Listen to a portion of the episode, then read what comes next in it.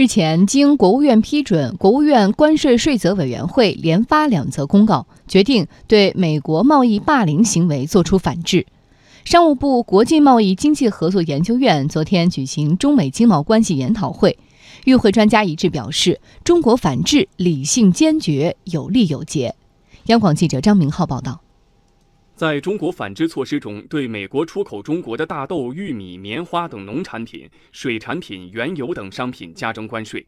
对外经济贸易大学国际经济研究院院长桑百川说：“经过认真测算的反制清单，精准打击了美国支持贸易战的做法，打到了美国的痛处。反制措施实施的条件下，美国的金融市场发生巨幅震荡，不仅长期国债收益率和两年期国债收益率出现明显倒挂，而且股市大幅下挫，原油市场期货指数在下行，所以这种反制的措施是极其有利的。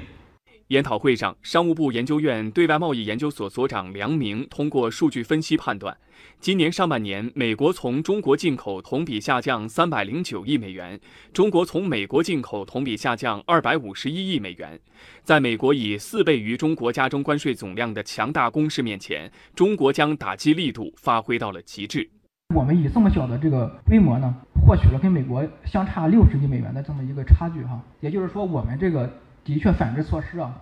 对美国的打击度还是更大的。影响程度来看的话，我们就更大了哈。我们百分之三十下降从美国进口，美国从中国进口仅有百分之十二点四。我们一直在说贸易战对中国影响小，这个的确不是说我们瞎说的哈。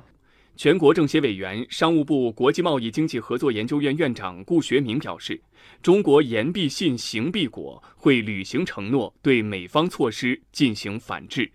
未来中国的反制措施将更加理性、坚决和有力。我们也是奉劝美方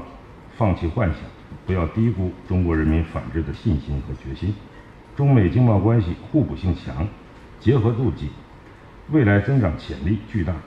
与中国合作几乎是美国削弱其巨额贸易逆差的唯一选择。